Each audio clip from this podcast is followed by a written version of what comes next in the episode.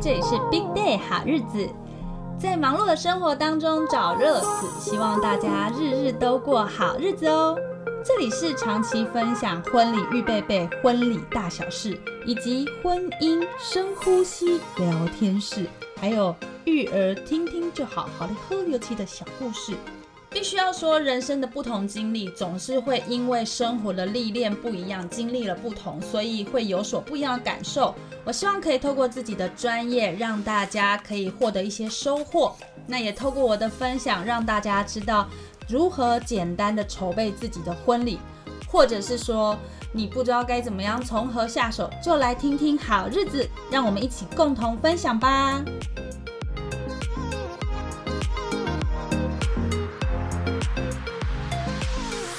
大家好，我是小瑞，很开心又跟大家在空中见面啦。我相信应该有些好朋友发现说，呃，其实我这个频道已经停更很久了。我今天想要跟大家聊一些比较稍微低迷的一点事情，但我我在低迷事情之前，我想要先跟大家说，我今天收到我好朋友的赞助，他送我了一支麦克风，天哪，他真的是，他真的人超好的，是一名。男性黄金单身汉，拜托，一向开放真友。哎，但是我必须要说他，呃，酒量好，酒品好，然后人又幽默风趣，然后他是巨蟹座的顾家好男人。如果你真的有兴趣想要认识的话，麻烦请私讯小瑞。可是我先说好哦，你必须要过我们这些好朋友这一关，可不是随随便便就让你们介绍认识的哦。你知道，因为感情是需要相互经营的。瞬间变成真友的频道，我觉得真的是很棒。我真的很谢谢我的好朋友。只是在开录这一集，算这件事情是非常开心的。可是我今天想要跟大家录一段内容，是我内心比较低迷一阵子，然后有一点点小小的沉重的。可是因为毕竟我是婚礼主持人，所以我总是希望我可以展现出。比较乐观，然后开朗，我希望分享欢乐的这个形象是给大家的。所以，多少我如果要呃说一些我内心层面，或者是说比较灰暗的的内容的话，我内心其实会有一个坎，有点过不去，可能有有包袱啊，有包袱。我有一个好朋友跟我说过，说，哎，小瑞你怎么总是这么勇敢啊？我在想说，应该我不是勇敢，因为 可能是。有勇无谋还是怎样？就是整个一股脑就往前冲。然后这个好朋友他还曾经在我结婚的前一天还跟我说：“你确定你真的准备好了吗？你真的准备好了吗？”他在我对，没错，是前一晚他这样问我。其实我也我当下真的是没办法回答他。我我我要说准备好还是怎怎么样要做什么准备？我觉得我好像 ready 已经好了，但是实际上可能。到了下一个阶段以后，才发现哦，原来自己是一无所知，或者原来自己不知道该如何准备，或是原来自己也会遇到这些挫折。我这个人，我就是很很好奇，也很新鲜，很喜欢学习各种各式各样的事情，我有兴趣的事情。那我也总希望我自己在人生的每一个历练的阶段当中。即便这个过程，我觉得好像很痛苦、很辛苦，或者会遇到很困难的事情，我只要解解决它了，我就说哦，yes，没错，我完成了，或者是我就会从这当中获得了经验值。只要经验值提升了，我就觉得哦，我又充电充满满的了，觉得好像自己被鼓鼓励到了，然后也觉得说嗯，获得满满的成就感。这个就是我在。我求学阶段，一直到我踏入了社会，然后进入家庭，我其实都一直秉持着这样的方式在过我的生活。那在我现在进入呃，我当我们进入婚姻的时候，其实我跟我先生是因为我们我订完婚，然后我们两个人一起合租就开始住在一起，有共同生活，然后接着就是结婚。那当然很有有一些习惯没办法。理解，但是我们就觉得哦，还是蛮开心的，因为毕竟就是新婚新婚。但是呢，当我真的进入踏入我婚姻，两个人持续的生活，开始生活的习惯不一样了。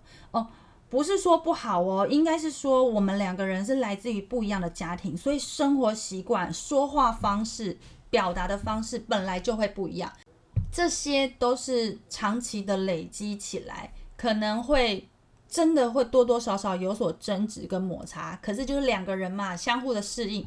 接着，我们非常的幸运有了 baby，那那那段时间其实也很期待，可是我就会想说，哈，我真的有办法好好照顾小孩，我真的有办法有能力当妈妈了吗？而且我觉得我那时候蛮妙的，因为我是蛮后期才突然发现说，哎，我怀孕了。我一直以为我月经没来是因为我那时候工作压力比较大的关系，结果发现，呃，不是，是我真的怀孕了。那我第一次验了验孕棒以后，我还跟我老公说，哎，会不会不准？要不要再买第二支？人家说验了第二支比较准。我老公说，哎，那为什么明天不去检查就好了？我想说，哦，对我应该可以去医院检查就好。但反正就是就是因为这样子比较后，呃，好像。忘记是八周还是九，我忘记了。反正就是不是一刚开始就马上知道怀孕了。那知道知道有有孕以后，就开始找月子中心。那时候我记得开始月中的人员就是说：“哦，小瑞妈妈你好。”然后当下我想说：“天哪，我我是妈妈了耶！”我不知道为什么我第一次被人家称呼叫妈妈的时候，其实我有一点点没办法适应，因为我我觉得我好像还没有办法准备好。这个职称跟这个角色，也有可能是因为这身为妈妈，我自己已经把它框架住，框应该要怎么样，应该是怎么样。因为觉得妈妈这个词对我来说真的是好遥远哦。但我是很开心的，整个怀孕的过程，而且我也很幸运，因为我大宝真的是天使，他让我身心调试的非常好。在肚子里也没有让我多难受，只有偶尔刚开始初期，我记得是闻到人家煮饭的味道或者是一些油烟味的时候，我会想干呕。但是只有在一刚开始几前前几个月，后来就完全都没有，而且吃的很好，大吃大喝，没有任何不行吃的。所以这对我人生只需要美食的生活而言。是很重要的，所以我很感谢我的宝贝们，在我的孕期让我过得非常舒适。我记得我还让我自己工作到最后一刻，还记得要生大宝的前一个晚上，那天晚上我在睡觉的同时突然痛醒，阵痛痛醒。那那时候我搞不清楚状况，想说啊，这个痛也太难受了，想说怎么会痛成这样，而且一度有点没有办法呼吸，是痛到。因为我想说，我的耐受度其实是蛮高的人，我也不害怕打针，然后也呃撞，应该说也也也不是说喜欢被人家撞了，就是 哎这样有点怪，反正我就是一个耐受度、承受力比较高的人。那当下我是痛到没有办法呼吸，可是我那时候还想说，哦不对，之前上的那个就是孕妇，就是有一些喂教课的时候有说，她的那个阵痛是需要。呃，有一段稳定的时间，但我这个阵痛好像一下下一下下而已，而且又没了，然后又不是一个稳定的节奏。但我当下真的太痛了，我就想要叫我身边的队友，我就很想叫他，但是因为我痛到我拍他的时候，他也没有醒。那因为那是凌晨的时候，枕边人整个在呼呼大睡，他睡得鼾声连连，我实在听不清楚自己在呼喊他的声音，还是说他的打呼声。反正呢，那个晚上我就这样子痛着痛着，我就又睡着了。隔一天早上，我先生要上班的时候，队友就说：“啊，不然你今天不要工作好了，好好休息一下。”然后我就想说：“嗯，好吧，也好，就是今天就不进呃办公室。”那我就找我的好朋友，早上还很悠哉的去吃个早餐。不晓得我的大宝是不是因为知道，嗯，妈妈今天终于休息了，嗯，那我是该 时候好好出来了。因为那时候也三十七周了，所以。跟预产期差不多，前也只是早个前几周而已，所以那时候他就说：“哎，好像该该出来了，妈妈要我出来。我觉得妈妈现在休息状态很好，我应该要出来了。”当我很悠哉的跟朋友去吃完早餐，我还记得我去装个美睫，你看我多优雅，就回到家想说啊，稍要接下来要搬家，稍微整理一下。我记得我那时候明明就是坐在沙发上，不知道在翻什么东西，在整理东西这样子。我一起来，瞬间底下有一股暖流，我觉得啊有点不对劲，整个啪，我好像破水了，破水了，然后又又看起来是血水，我想说啊怎么会这样子？糟了！我当下很惊慌，但是我告诉我自己不能慌，想办法怎么解决。瞬间，我记得我那时候还记得要叫车叫计程车，然后打电话给我先生说，哦，我我我现在破破水了，然后我先生还在上班，我现在破水了，我现在就要去医院，然后我就记得。我那时候上瑜伽老师，他提醒我说产台很冷，叫我要穿着袜子。我还记得我一定要套袜子，所以血水本来在脚上，我还记得冲冲掉。然后因为已经破水就不能洗澡嘛，所以我就是穿了袜子以后，该带的东西简单的就带着妈妈手册，就直接去医院了。当我到医院的时候，其实我我好像整个人很放心的交给他们。在当下的过程其实是非常紧急危急的，因为。后来医生跟我说，是因为胎盘早离的关系，所以要赶紧救我们母子这样子。那必须要马上开刀，因为我们原本预期的是自然产嘛，然后先生会进产房陪我们。当下医生直接就打电话给先生，我先生说他接到电话的时候，他从上班的地方要赶到医院的那个过程，他一直在想说会不会有什么状况？那到底是要保妈妈保小孩？就是会有这个情境出现。我觉得他那时候其实这个状况也很危险。当他到医院的时候，孩子已经生出来了。我觉得一切平安，也很幸运的，就是福大命大，就是整个状况很很很紧急，可是也很信任整个医生、医医护人员整个团队。我还记得我那时候开刀的过程也很冷静，是直到小孩出来，护理师就说：“妈妈，你看，这是你的 baby。”哦，我瞬间，我本来已经脑中是很冷静的画面，我瞬间那个热泪盈眶，然后我爆哭。哦，等一下，我我现在想到那个画面，我其实还是很想哭，因为我直到生完，我才意识到，哇，原来生产的过程有这么多不确定性，还有这么多的危险性。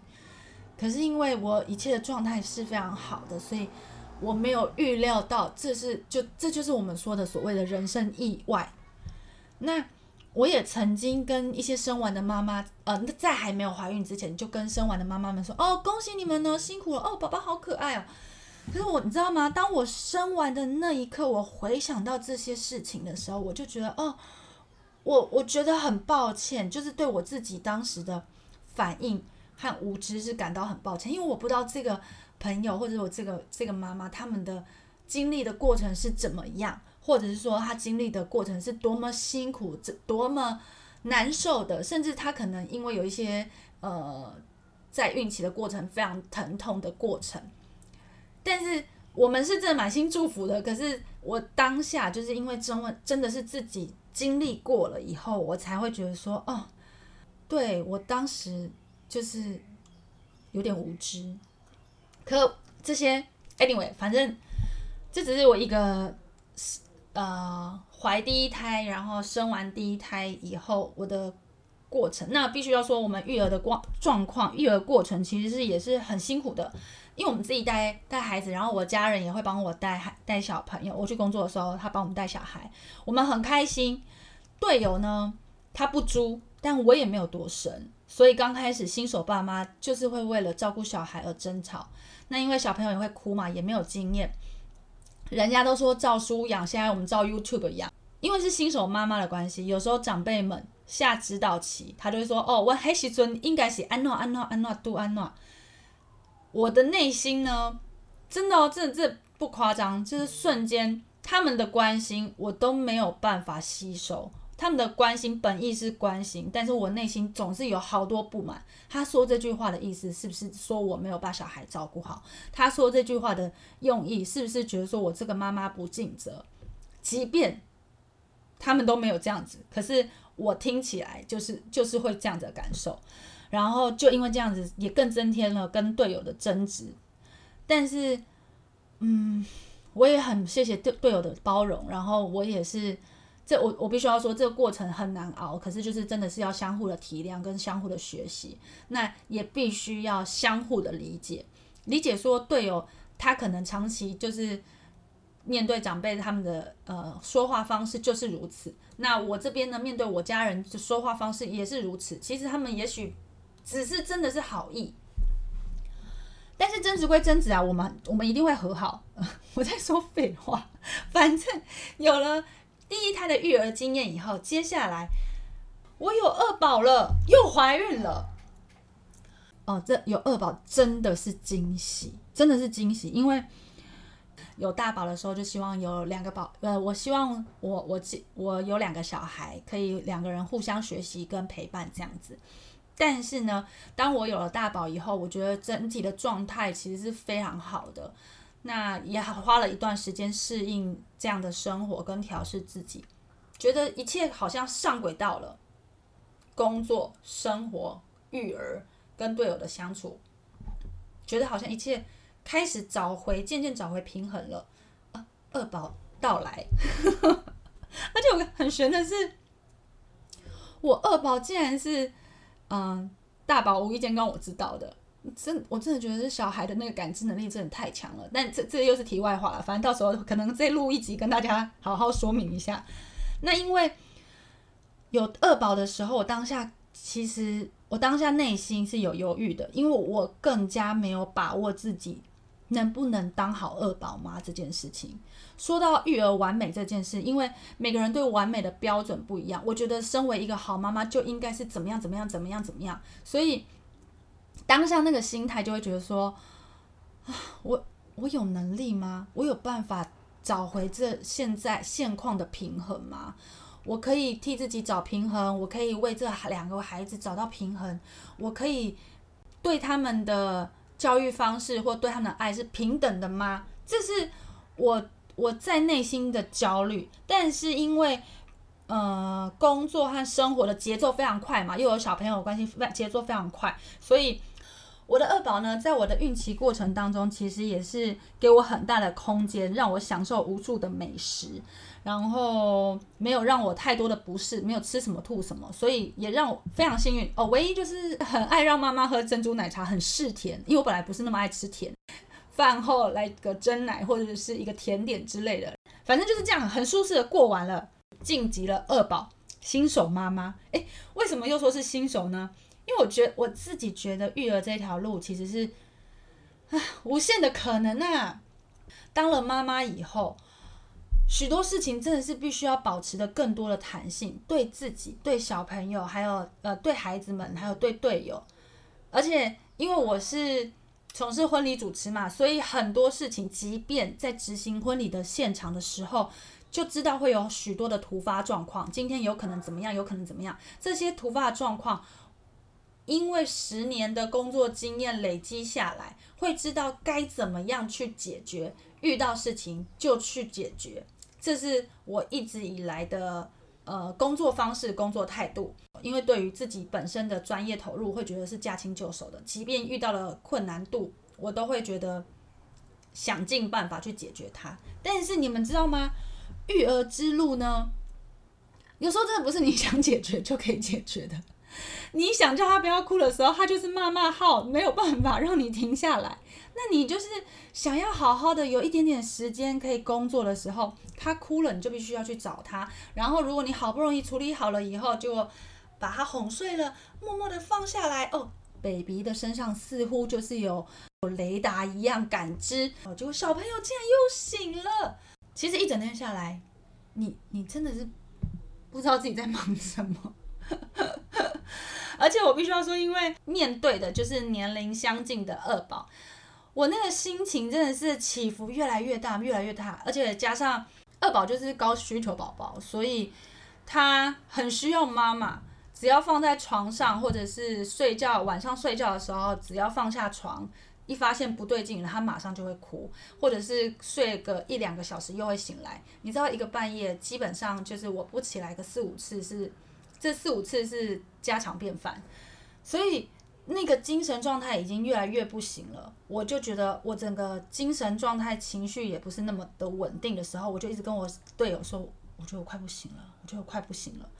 我当时真的是期盼着自己能够复工，呼吸一下。所以每次只要有工作的时候，那工作的投入我都异常的兴奋，而且异常的热血，会觉得说，没错，我要好好抓紧这个黄金时刻。这是我的，这是我的时间，Happy Hour，Happy Hour。那也因为这样，就是我就呃回办公室工作嘛。那满心期待在工作的时候的状态上，有时候我真的是蛮强势的，因为很多事情是需要注意很多细节，那我也很需要呃知道所有的 detail 跟过程。掌握力是可能会比较需要的，不是说我不放手给我的同事们或者伙伴们做，是因为我呃可能我会知道说呃怎么样处理会更好，或者是说这样的节奏要怎么样处理。但是因为每个人的工作习惯或者是工作逻辑本来就会有所不一样，所以我造成了我工作上伙伴的压力。那当时因为复职以后回去工作，伙伴伙伴对我说话的方式，我。内心非常的受伤，因为我觉得怎么会是这样子呢？他怎么会就是一副我回来好像是我是眼中钉的那种概念？他没有这么说啦，但是我当下的感受是这样子，而且我会觉得说怎么会这样子？本来不是我们和乐融融吗？然后一个 team 就是你知道从事婚礼就是会觉得说很喜欢团队作战的感觉，但是回去到那边的时候，我就觉得说大家都各做各的，办公就非常的安静。可能只听得到键盘的声音或电话响起来的声音，但是必须要说，因为他的言语或者是文字，我觉得就是带针带刺啊。当下我就是觉得是这不是我预期的，因为我满心期待，觉得说哦，环境是很开心的，然后这个环境换个空间可以让我觉得很舒适的。但是我当下呢，就知道。啊，我就是不要接收这么多的语言，有些东西可以接收，有些不要真的收进去。但是我走心了，那因为毕竟这个状况、这个情况不是原先自己所设想的嘛，所以呃，面对工作还有很多压力的时候，其实我可以处处理的应变能力非常的好。但是当我超乎我预期了，我就会想说，哈，怎么会是这样子？我想说出来的原因是因为。我这个用意是想让大家知道，说因为很多讯息其实是过多杂乱的。你明明知道你自己要慎选接收讯息，但是你在当下是做不到的。哦，这就好比说我刚刚说的，长辈明明就是好意，他长辈没有讲这句话，没有任何意思，或者说那个牛奶人家都已经吃到多少了，诶，他已经吃副食品吃到什么，啊，你都不让他吃。例如像这样子的时候，我走心了。所以我就会说，真的是要慎选接收讯息。但是我知道走不出去，就真的是走不出去。因为原先原先的工作环境就是让我觉得是哦，可以呼吸、呼吸、透气的空间嘛。那当下我的认知就觉得，那个空气、空间整体环境就是受到挤压跟压迫的，你知道吗？当团队没有感觉的时候，就像是你跟喜欢的人。在同一个空间上，你们没有说任何话，整个环境都可以感受到是粉红色、甜甜蜜蜜的。但是如果没有感觉的话，就是你什么都不对劲。就像你这件衣服可能好，你要穿出门，你就穿着一件紫色衣服，但是你不知道为什么今天穿出来紫色，就是觉得整身不对劲，水逆很很刺很刺。但其实那件衣服有错吗？没有错。所以再加上，呃。我回到回到家以后，工作环境是这样。回到家以后，又继续要跟二宝搏斗，我没有空间让自己好好的喘息，所以我就试着让自己好好抓着每天可以让自己喘息个五到十五分钟都好。但我必须要说，我那时候的状态非常糟，因为宝宝还是晚上不睡觉嘛，然后 我还是一样这样的精神状态。然后，呃，工作，但是我就试着让自己适当的放空。那当然，因为我也喜欢画画，所以我不是说我会抓紧黄金十到十五分钟时间，我就会用画画来疏解自己、抒发自己。就算只是随笔画个几个线条都好，或者是说画个颜色都好，涂鸦都无所谓，反正我就是需要疗愈我自己。嗯，就是这样子。哎。这跟你 podcast 停更有什么关系？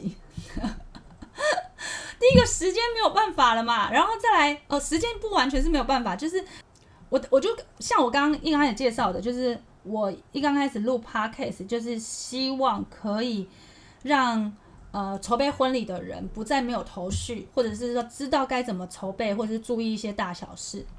但是我当下就发现说，哎，其实我在筹备的这个。讲一些比较专业的东西的时候，其实听的人没有那么多。然后，然后我在讲跟我好朋友在讲婚姻一些狗屁沙说说一些呃逆袭的话语的时候，就是收听的人多对我都知道，大家都可能会比较喜欢听这个。可是你知道，我就是会被数字绑架，又加上当时那整体的状态全部都摆在一起。那同事可能会觉得说啊，我录这个 podcast 是不是就是呃我个人要接业配或什么之类的，类似反正就是类似这样子的事情。那我我当下就是想说。我还要继续录吗？可是呢，就是在在我的呃有一个周边厂商，他真的有一次说：“哎，我觉得你真的是可以好好的跟大家说一下这些事情。”那他他的一段无无预警的话，他说：“你知道吗？我就这样跟我客人讲，然后叫我的客人去听，然后还有跟他说，你就你譬如说你你要办户外的话，你有你有要注意哪些事情嘛？”然后突然就说：“哦，原来还是有人在听的嘛。”哎呦，反正就是这样子嘛。我就是透过这段时间好好疗愈我自己，我就想说，好，那我要持续的，可以把我知道的，或者是可以把我呃会的，想要分享给大家，继续分享。那我先跟大家说一下，为什么我我可以在那样的，我现在的状态真的是好很多了。但是我我当下为什么会走不出来？那我用什么样的方式走出来？呃，在育儿还有工作生活的过呃这整个。这整个的过程事情，其实真的只有当事人自己知道，冷暖自知。这整个真的只能这样这说，因为就算你是生过孩子的父母，或者是说你有创过业，或者是说你有接案，甚至你在公司已经待了非常久，待到高层，或是在公司里面很资深了，其实你们所有的过程里面，只有当事人的纠结，他是自己。能够知道的，即便我们常常说要同理心，要同理心，可是因为你没有经历过，你真的没有办法知道。那我刚刚说一下，就是因为我跟我呃同事之间的事情，因为我我也不会跟他们说我的工作和生活状态是怎么样。那我觉得我也没有道理，也没有理由去跟他们说哦，我现在是妈妈，你们应该要体谅我。其实我根本不是这样的想法，我只是呃，反正我觉得这是真的，只是工作上的逻辑还有思考的方面。